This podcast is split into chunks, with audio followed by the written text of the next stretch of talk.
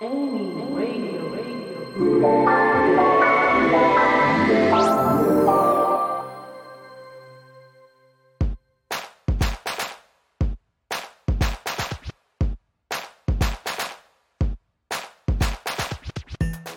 スナーの皆さんこんにちは。またお出かけしにくい事態になってしまいましたね。いろいろ夏休みの計画を立てていた方は残念ですけれどもこういう時間をたまには利用してお家でできるスキルアップなんかにもいろいろチャレンジしてみてはいかがでしょうか。今日は本格ボイストレーニング声のワンポイントアドバイスの日です。FM Club Gaming First Demand and West Time Radio お相手は私ーツ D マンタパーツ D マンタでございます。どれが名字かわからないパーツ D マンタパーツ D マンタをよろしくお願いいたします。ありがとうございます。ご通行中の皆様あありがとうございます。そこのおね兄さんご声援ありがとうございます。パーツ D マンタでございます。あなたの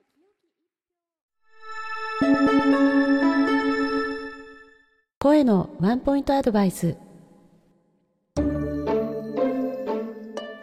今日はですね声を出す上で基本中の基本のお話をしようかなと思っています。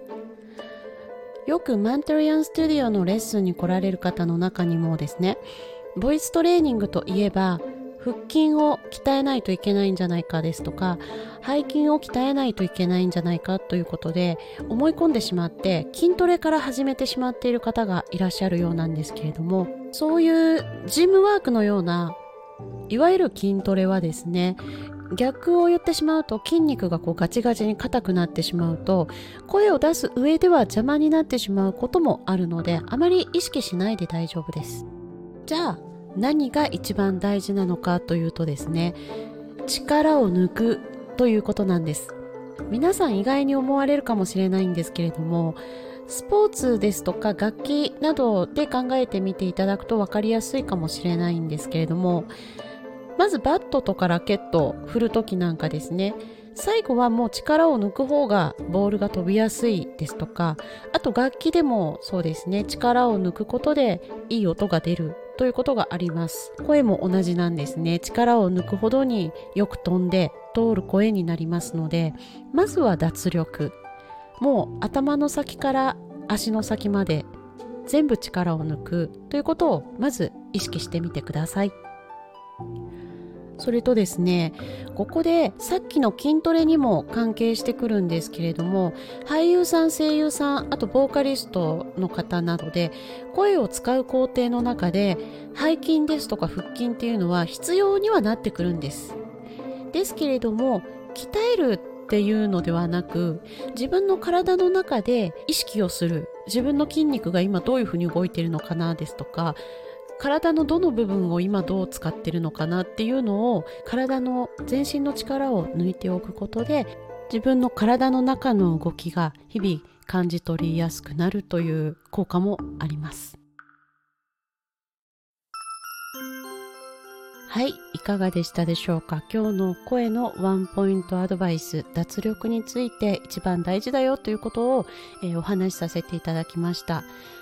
そうするとですね、あの全身力を抜いて、じゃあどうやって立ったらいいの？とか、あの、じゃあ姿勢はどうすればいいの？とか、いろいろ疑問は出てきてしまうと思うんですけれども、それをね、あの、一つずつ分かりやすく、一回一回のオンエアでお話ししていけたらいいなと思います。えー、マントリアンスタジオではですね、えー、調布スタジオで日々レッスンを行っておりますので、えー、直接質問をしてみたいですとか、え、もう直接レッスンを受けてみたいなんていう方はですね気軽にレターからでも結構ですし、え、サムネイルにあるホームページからアクセスしていただいてメールをいただいても結構です。ではまた次のですね声のワンポイントアドバイスに向けていろいろと質問など相談などある方はですね是非、えー、同じくレターでメッセージいただければと思います FM Club Amy, Birds Demand and Wasted Time Radio. This program is brought to you by Mentorian Studio.